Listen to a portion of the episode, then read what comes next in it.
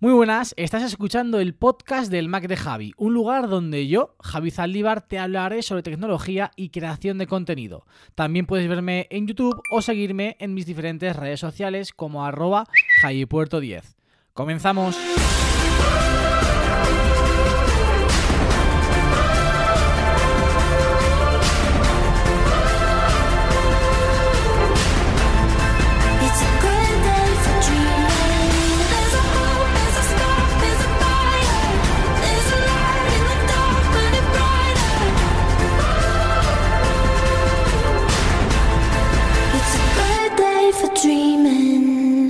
Muy buenas a todos, muy buenas a todas, bienvenidos, bienvenidas una semana más al podcast del Mac de Javi. Hoy un episodio en el que, como has podido ver y leer en el título, lo que quiero contarte es mi experiencia tras unos días de un uso bastante intensivo con los AirPods de tercera generación. Pero ojo que no va a ser lo único de lo que vamos a tratar en el día de hoy, porque también a la vez que llegaban los AirPods de tercera generación, también llegaban a esos afortunados y primeros usuarios los nuevos MacBook Pro, unas auténticas bestias que ya en sus primeros días han dado mucho que hablar y han generado en que otra ocasión alguna polémica que también trataremos en el podcast de hoy. Pero antes de ello, comentarte, contarte que, bueno, habitualmente ya sabéis que una de las intenciones que tenía durante esta temporada del podcast era poder grabar los episodios, esto que estáis escuchando, a la vez que emitía directo en Twitch. La semana pasada lo hicimos, esta semana también lo estamos haciendo, estoy grabando esto lunes a las 11 de la noche y ya hay varios seguidores, personas que están aquí acompañándome en Twitch y que bueno, pues pueden escuchar y ver el podcast antes que nadie en directo, conforme lo estoy grabando. Así que muy pendiente siempre que haya podcast, domingo, en este caso lunes porque ha habido puente y bueno, es un lunes que tiene todo lo que tiene un domingo, evidentemente. Pero bueno, habitualmente será el domingo a las, a las sobre las 10, 10 y media, a la noche, al fin y al cabo, en el que estaré grabando el podcast en Twitch, en directo, para que a todos aquellos que queráis escucharlo antes que nadie, podáis hacerlo y también posteriormente podamos charlar sobre aquello que queráis preguntarme o sobre cualquier tema que tengáis eh, inquietud sobre él. Pero bueno, ahora sí vamos de lleno con los temas del podcast de hoy. En primer lugar, vamos a hablar de los MacBook Pro y después pasaremos a hablar de los AirPods 3 que tengo puestos ahora mismo en mis orejas. MacBook Pro, como decía, el, el martes fue el día en el que a los que encargamos uno de los dos dispositivos, los AirPods 3 o los MacBook Pro, pues estos dispositivos llegaron a nuestras manos. Yo no encargaré el MacBook Pro, evidentemente, porque ya os comenté en el podcast de la semana pasada que estoy encantadísimo y mi MacBook Pro M1 va, mm, vamos, es, para mí es más que suficiente. Pero bueno, ha habido usuarios que sí que han tenido esa enorme suerte de poder disfrutar de él. Aunque, ojo, yo también he probado mínimamente el MacBook Pro de 14 pulgadas porque estuve en la Apple Store el pasado viernes. Ahora os contaré mis sensaciones ya teniéndolo de frente, tocándolo y un poco también ese diseño nuevo que tienen, ese notch y ese grosor. Pues, pues qué tal sientan y cómo se perciben una vez los tienes delante de ti y en mano. Vamos a hablar de dos cosas principalmente en relación a los MacBook Pro y a las primeras sensaciones que muchos creadores de contenido ya han manifestado tras haberlo probado. El rendimiento, que es la parte quizás incluso más polémica en estos primeros días, y segundo, el diseño, que ahí sí que os podré dar un feedback mmm, de usuario, es decir, de alguien que ha podido ver, tocar, sentir el MacBook Pro en directo. Vamos con el rendimiento. Evidentemente estos MacBook Pro vienen con el chip M1 Pro y M1 Max, como seguramente todos sabréis. Pero. Y, bueno, sobre el papel, evidentemente, tienen que ser mucho más potentes y tienen que hacer todo mucho más rápido. En teoría. Porque en la manzana mordida, Fer subió un vídeo, no sé si fue el mismo martes o incluso el miércoles, en el que, bueno, pues recibieron el MacBook Pro, hicieron el unboxing y además estuvieron haciendo pruebas de rendimiento. Específicamente pruebas en el que ponían a un lado el MacBook Pro M1, es decir, mi MacBook Pro, con un MacBook Pro con el chip M1 Pro eh, de los nuevos de 14 pulgadas. La sorpresa fue que con el mismo proyecto, con el mismo vídeo, lo que sucedió es que el MacBook Pro M1, es decir, el mío, exportó no un poquito, sino muchísimo más rápido que el MacBook Pro con el chip M1 Pro. Algo realmente sorprendente, o sea, es algo muy, muy, muy, muy sorprendente. Bien, eh, Fer puso sus, opiniones, puso esta sensación que tuvo, esta decepción que tuvo de forma inicial con los MacBook Pro en, en Twitter y eh, Julio César Fernández, que es un auténtico experto en la materia, le contestó y le dio la explicación, el motivo por el que eh, podría haber tardado más el chip o el MacBook Pro M1 Pro con respecto al MacBook Pro con chip M1. Leo literalmente lo que le dijo José, eh, José, siempre estoy con José, Julio César Fernández a Fer. Amigo Fernando, el chip de codificación de vídeo de los nuevos M1 Pro y M1 Max es un chip profesional, con algoritmos más complejos y que aportan una mayor calidad. Eso hace que la codificación sea más lenta. En los M1 convencionales es más rápido porque codifica peor, pero, o sea, con menos calidad. Así de simple.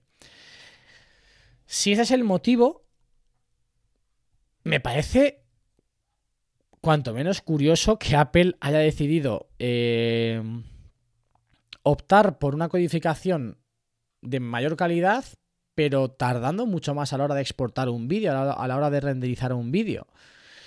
Que ya os digo, estas son las primeras pruebas que mucha gente ha realizado, pero es que nos vamos a, otro creador de contenido que también sigo, que es Dani Spla, porque la sensación de Dani Spla en relación a esta potencia y esta velocidad de exportación y renderización con el MacBook Pro M1 Pro es completamente distinta. De hecho, además podéis comprobarlo vosotros mismos. Están tanto el vídeo de Fer como el vídeo de, de, de Dani Spla en sus respectivos canales, en La Manzana Mordida y en Dani Spla. Podéis comprobar cómo ellos realmente, o sea, trasladan las sensaciones de lo que cada uno de sus ordenadores les, les da. Porque, o sea, Fer no se ha inventado que, tarda más el, el MacBook Pro M1 Pro en exportar y renderizar que el MacBook Pro con M1. Y Dani Spla no se ha inventado los tiempos de, de exportación y renderización que él ha hecho con su MacBook Pro M1 Pro. Por lo tanto, me resulta súper, súper extraño que haya tanta variación de, sensaciones, tanta variación incluso de rendimiento, de velocidad de exportación y renderización con Final Cut Pro. Y ahí es donde yo entro, quizás, se lo comenté a Fer a través de Telegram, que, que a mí, a raíz de actualizar el, el MacBook Pro a, a macOS Monterrey y actualizar también Final Cut a la última versión, Final Cut va bastante peor. Fijaros si va peor que el comando de deshacer CMD más Z, si tienes el MacBook Pro en castellano, con el sistema en castellano, no lo puedes hacer. O sea, no te funciona. no te funciona deshacer la, la, acción que has realizado con el comando CMD, Command Z. Si quieres hacerlo, tienes que cambiar todo el idioma del sistema a inglés, que es lo que yo he tenido que hacer para poder seguir utilizando este comando, ¿no? Pero no solamente eso, es que me tarda un poco más. Cada vez que entro en Final Cut tiene que analizar no sé cuántos proyectos, eh, cargarlos, no sé. Cosas que antes no realizaba Final Cut y que ahora sí y que pues están empeorando la experiencia de usuario. Yo supongo que esto es un fallo que está teniendo esta versión que próximamente y en nada entiendo que Apple lanzará una actualización para solventar todos estos problemas, pero puede ser que el, el, MacBook Pro con M1 Pro ya venga con macOS Monterrey con la última actualización al descargarla de Final Cut Pro y que el M1 de Fer no tuviese esa última actualización de Final Cut instalada.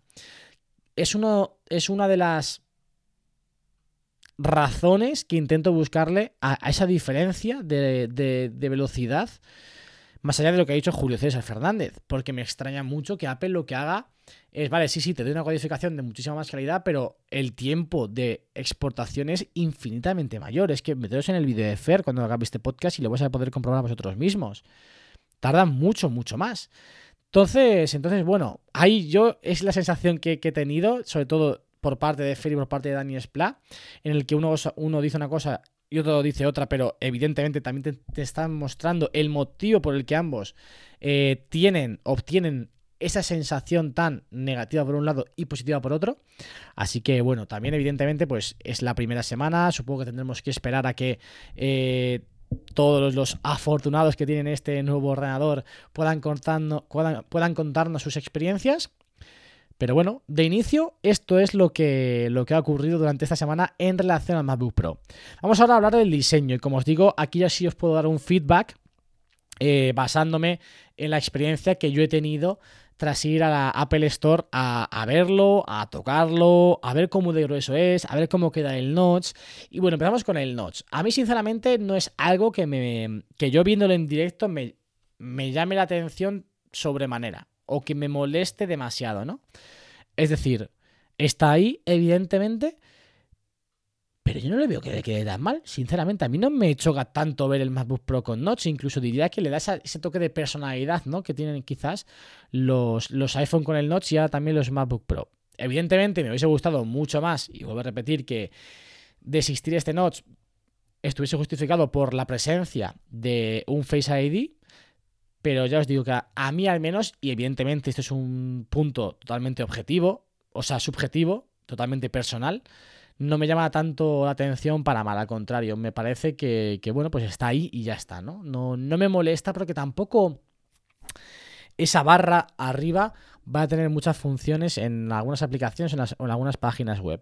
Creo que en ese aspecto, incluso si pones un fondo de pantalla más o menos oscuro, no parece que esté presente ese, ese notch, pero también es evidente y entendible que haya mucha gente que no le guste, porque al fin y al cabo es toda cuestión de gustos. Cuando hablamos de diseño, esto es, son, son puntos completamente subjetivos. Bien, luego el grosor, que quizás, fíjate, a mí lo que más me importaba no era tanto el notch, sino el grosor. Lo comentamos, nada más, eh, tanto en el podcast que hicimos posterior a la keynote en la, que, en la- que se presentaron estos MacBook Pro, como en el podcast ya más de análisis y tranquilo de esa misma semana, que, que en teoría, sobre el papel, cogiendo los datos que te daba Apple, mm, no había tanta diferencia de un MacBook Pro a otro. Del MacBook Pro que yo tengo al MacBook Pro con el nuevo diseño que llevan los, los chips, eh, o sea, los MacBook Pro con chip M1 Pro y M1 Max. Bien.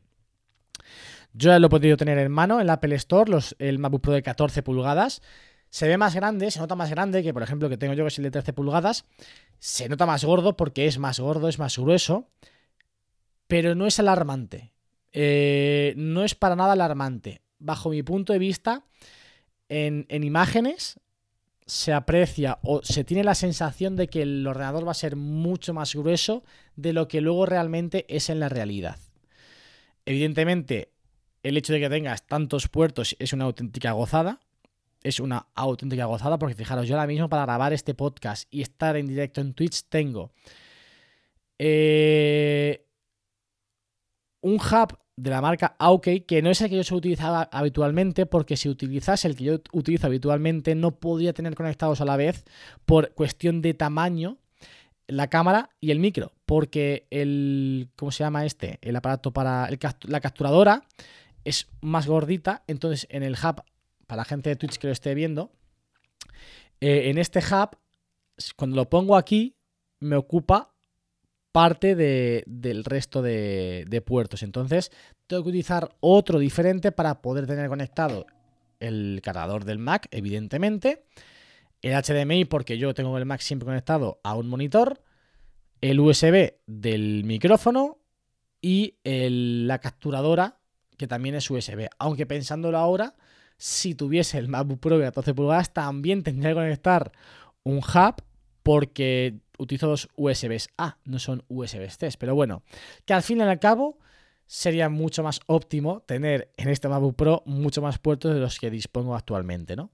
Que es evidentemente una de las grandes novedades que tiene el MacBook Pro de 14 y 16 pulgadas. Pero yo os digo que yo tenía mucho miedo, tenía muchas ganas de ver cómo, cómo era la sensación de tenerlo delante, de tenerlo en mano de los nuevos MacBook Pro, principalmente el MacBook Pro de 14, porque, bueno, pues entiendo que cuando yo tenga que cambiar el MacBook Pro que tengo actualmente, será este el mismo diseño que estará vigente entonces. Y no es alarmante. La verdad es que no es alarmante. Yo no, no dije, ¡buah, qué mal! No.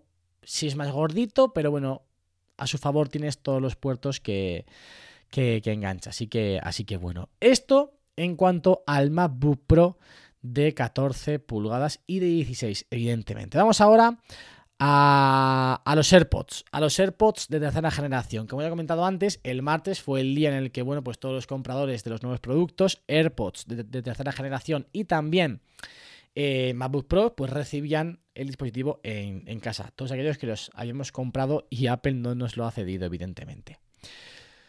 Llevo varios días ya dándole mucha caña. De hecho, también tenéis en YouTube el vídeo del unboxing y esas primeras impresiones. Que ya os digo, tampoco han cambiado mucho con el paso de los días. Al fin y al cabo, soy usuario de AirPods durante, bueno, pues prácticamente desde el día de su lanzamiento, de la primera versión. AirPods de primera generación, AirPods Pro y ahora AirPods de tercera generación también. Y vamos a ir poquito a poco en función de cada uno de los puntos de estos auriculares. Empezando con el diseño. Sí es cierto que quizás es más mítico, es más, eh, bueno, no sé cómo, no, no sabría cómo llamarlo, ¿no? Es, es, es más habitual o es más romántico, bajo mi punto de vista, el diseño de los primeros AirPods, porque fueron los primeros, pero creo que la evolución de diseño es muy positiva. Son, son bonitos, son elegantes, son más pequeñitos también, que quedan mejor incluso en la oreja. Así que en ese aspecto, pues como siempre, Apple realmente en cuanto a diseño suele hacerlo todo bastante bonito. Como dice David de la manzana mordida, eh, qué bonito lo hace todo Apple, ¿no? Pues es así. A mí al menos estéticamente, en cuanto a diseño, Apple siempre hace productos muy, muy, muy atractivos. Pero es que además son muy cómodos. Quizás es el punto más a favor de estos auriculares. Son comodísimos. Más cómodos que los AirPods Pro. Ojo, a mí al menos los AirPods Pro nunca me han resultado incómodos, a pesar de que era un usuario que era o que me sentía muy reticente a los auriculares in-ear, porque bueno, ya sabéis que yo tuve unos Power Beats y, y, uno de ellos siempre tenía la sensación de que se me iba a caer. Con los AirPods Pro eso no ocurre. Yo utilizo las almohadillas pequeñas en los AirPods Pro, pero evidentemente estos auriculares son más cómodos, dan un salto de, de, de comodidad en la, en la, oreja. De hecho, no sé cuándo me pasó, si fue el, el miércoles o el jueves, que mm, creo que entré a algún sitio y, dije, o salí de algún sitio y dije, voy a ponerme otra los auriculares y ya los tenía puestos, es decir, que así te olvidas de que están, de que están ahí. Así que en ese aspecto, bajo mi punto de vista, son los más cómodos. Son muy, muy cómodos. Muy bien en ese aspecto los, los AirPods de tercera generación. Tampoco me sorprende, porque los AirPods normales ya eran cómodos, pues estos también tenían pinta de que iba a ser igual de cómodos o incluso más. Y quizás, pues son, bajo mi punto de vista, un poquito más cómodos.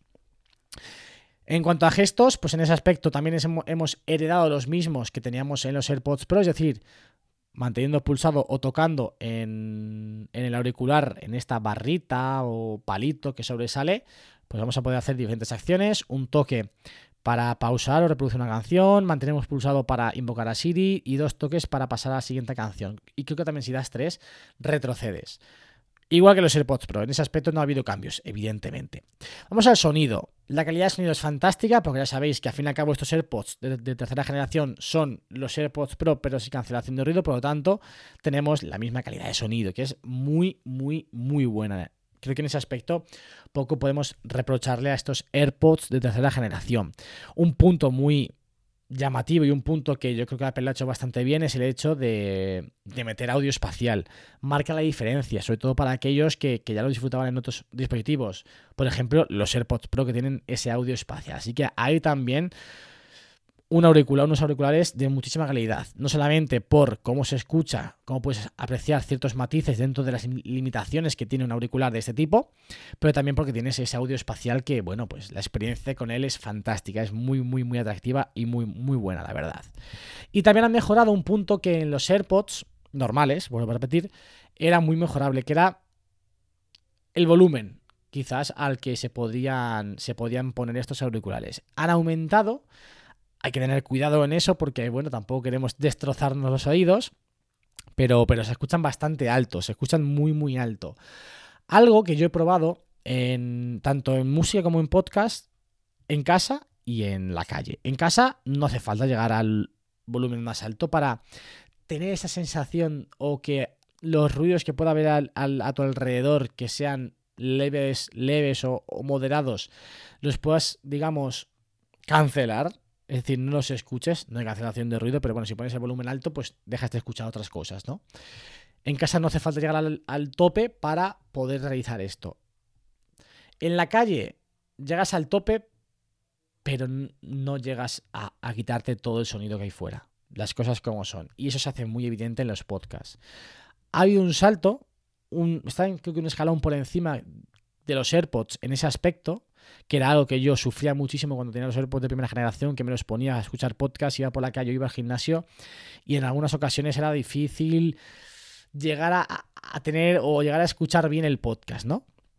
En este caso subimos un peldañito, un peldaño, y, y sí lo puedes escuchar mejor, pero aún así no es lo mismo. No es lo mismo y ya pasamos a, a la cancelación de ruido.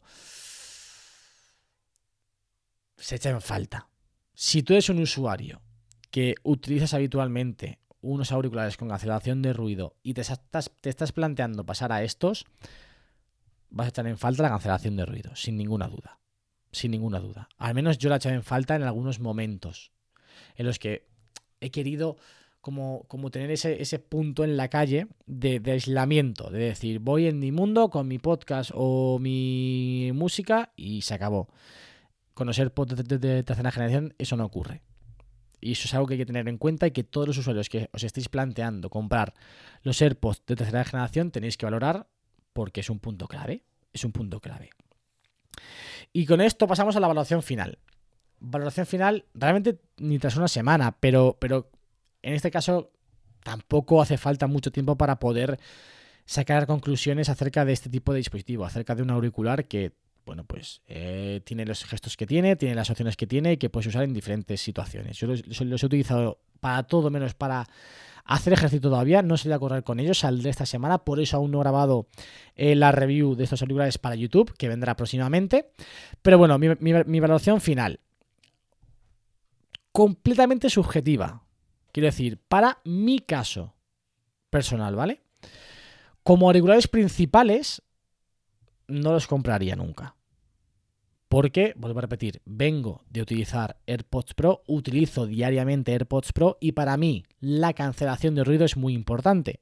Por lo tanto, estos auriculares no tienen cancelación de ruido, de ahí que yo como primera opción en mi día a día nunca los tendría encima de la mesa, los AirPods de tercera generación. De ahí, para aquellos usuarios que no queráis llegar a pagar los 276 279 euros que cuestan los AirPods Pro en Apple, y vuel- vuelvo a repetir, en Amazon suelen estar bastante más baratos de forma habitual, llegando incluso a, los 200 euros en algunas ocasiones. Pero bueno, si queréis unos, auriculares baratos con cancelación de ruido, yo he tenido la, oportunidad, y lo- los tenéis en el canal, de probar y utilizar los Beat Studio Buds. Por 150 euros, 50 euros menos que estos AirPods de tercera generación, tienes unos auriculares con muy buena calidad de sonido. Que sí es cierto que en algunos aspectos pues son inferiores, pero tienes cancelación de ruido. Por 50 euros menos, que bajo mi punto de vista es, bueno, ya os he dicho, para mí es esencial, es vital, es primordial, es indispensable la cancelación de ruido. Estoy hablando siempre para tenerlos como auriculares principales, que creo que será la mayor parte de las ocasiones para todos los usuarios, ¿no? Pero es que además, no ya sabéis que yo no entiendo esta- estos movimientos, esta estrategia de Apple en cuanto a auriculares. AirPods de primera generación por 150, si no me equivoco, de segunda generación por 150 o 120 euros. AirPods de tercera generación por 200 euros, AirPods Pro por 279. Pero es que te vas a Beats, que es de Apple, tienes los Beats Studio Buds por 150 euros, unos auriculares con cancelación de ruido más baratos que los AirPods de tercera generación. Pero es que hoy mismo, lunes, ha presentado en Estados Unidos por 199 dólares lo mismo que cuestan los AirPods de tercera generación, o un poquito más, no un poquito más, porque en, en Estados Unidos creo que son 100 179 do- dólares, pero bueno, que son 20 do- dólares más. Si aquí salen, pues saldrán a 229 euros, a lo mejor 30 euros más. Que también tienen cancelación de ruido, que en teoría son mejores que los eh, Beat Studio Buds, pero también tienen cancelación de ruido por 30 euros más que los AirPods de- de tercera generación. Así que bueno, ya sabéis, yo como opción principal para el día a día, al no tener cancelación de ruido, no compraría nunca los AirPods de tercera generación. Ahora, si tú tienes unos AirPods Pro y quieres unos auriculares un pelín más cómodos para utilizar en casa principalmente, los AirPods de tercera generación son una opción muy a tener en cuenta, porque son infinitamente cómodos, son, son comodísimos. Y realmente en casa no hay muchas ocasiones en las que necesites tener una cancelación de ruido muy grande. Por lo tanto, el alto volumen que te pueden dar estos auriculares sí que te puede servir para dejar a un lado esos ruidos que quieres olvidarte de ellos y disfrutar del podcast, disfrutar del, de la música, estar editando. Yo, por ejemplo, me, los he puesto mucho para estar editando. No quiero estar aislado mientras estoy editando, pero quiero escuchar lo que sale de- del ordenador directamente, no a través de, de- de los altavoces del propio ordenador. Me los pongo y fantásticamente. Es que son, es que son muy cómodos. Es que son muy cómodos. Por lo tanto, como opción secundaria o incluso para... mu- Ha habido gente en Twitter y en, YouTube que me ha dicho, quiero estos auriculares porque yo no soy una persona que utiliza la cancelación de ruido porque utilizo casi siempre, el 95% del tiempo, los auriculares dentro de casa y, los quiero, y quiero una opción más cómoda. Pues para esos usuarios, ojo, fantástico, AirPods de, de tercera generación. Pero para todos aquellos que queráis cancelación de ruido, como primera opción, yo la descarto completamente. Ahora, como segunda par de auriculares para utilizar en casa, maravillosos. Tan maravillosos que a mí me han hecho plantearme el hecho de quedármelos o de comprar unos AirPods de segunda generación a un precio más económico. Porque es muy cómodo tener estos auriculares en casa, casi prácticamente todo el día puestos, escuchar música, podcast, estar editando, llamadas que entran, llamadas que salen. Una parte que me acabo de acordar y se me ha olvidado, el micrófono. No he hecho pruebas como tal con los AirPods Pro, pero tengo la sensación de que es mejor. Y os explico por qué. Eh, no sé si fue, creo que fue el mismo día del, del el- creo que fue el propio, el propio martes. Mandé varios audios a través de Instagram a un amigo que justo estábamos hablando de los AirPods. Y ostras, posteriormente escuché esos audios que yo había mandado y dije, qué bien se escuchan. Cosa que cuando yo mando audios con los AirPods Pro a través de Telegram o WhatsApp se escuchan muy mal. Muy mal. Así que, bueno, esa es la primera impresión. En el vídeo de YouTube, evidentemente, ampliaré mucho más todo esto porque haré más pruebas o pruebas más específicas, como por ejemplo mandar diferentes audios con ambos dispositivos para sacar, sacar conclusiones realmente veraces. No me he parado todavía a ello, pero bueno, como digo, estas son mis sensaciones, esta es mi impresión acerca de los AirPods de tercera generación. Unas impresiones, una opinión que se verá mucho más eh, argumentada por tiempo de, experiencia, de uso en el próximo vídeo, que yo calculo que tendré la review de los AirPods esta semana no, ni para el vídeo del miércoles o jueves, ni para el vídeo del domingo, pero para la semana siguiente seguro, que estará o bien para el miércoles o bien para el, el domingo esta experiencia de uso, esta review ya eh, de los AirPods de tercera, de tercera generación. Y por fin ha habido alguien, además creo que está también aquí en el directo, que ha vuelto a dejar una reseña en Apple Podcast. Y como sabéis, siempre que dejéis reseñas en Apple Podcast, yo las leeré esa misma semana en, aquí en el podcast, aquí en cada uno de los episodios. En este caso ha sido mi buen amigo Pruden, que bueno, se llama Pruden barra baja 87 en la reseña. Lo titula como Gran Podcast, Mejor Persona. Deja 5 estrellas y dice lo siguiente. Me encanta el podcast, la forma de hablar y la información que aportas. Comunicas de lujo. A ver si para la próxima te veo por Twitch. Muchos éxitos. Pues evidentemente Pruden está, se ha dejado ver por aquí los comentarios de Twitch. Así que muchas, muchas gracias. Os animo a todos a que también dejéis vuestro comentario, dejéis vuestra reseña, vuestra pregunta incluso en reseñas de Apple Podcast para que así yo pueda venir la semana siguiente y, le- y leeros. Hablando de reseñas, eh, como en Apple Podcast solamente puedo ver las que me mandáis desde España, me, me vais a permitir unos segunditos porque voy a entrar en, en Podestatus. Si, funciona bien, que muchas veces que no funciona del todo bien, para ver si hay alguna nueva reseña de que esté sea fuera de España. Vamos a ver. Eh, parece que no, ¿eh? Me parece a mí que no hay. No hay una nueva. No, no hay reseñas, así que nada. Lo dicho, os animo a que dejéis vuestra reseña en Apple Podcast para que así la semana que viene pues pueda leeros y podamos, pues ya sabéis lo que queréis, eh, una valoración, una, una pregunta, lo que queráis, lo podéis dejar en reseñas que yo la semana que viene lo, lo leeré.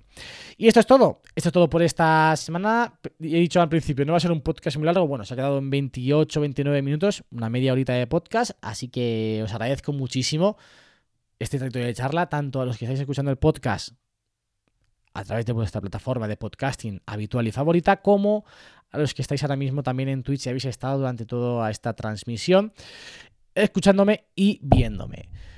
Como siempre os digo, nos escuchamos, evidentemente, la semana que viene con más y mejor. Adiós.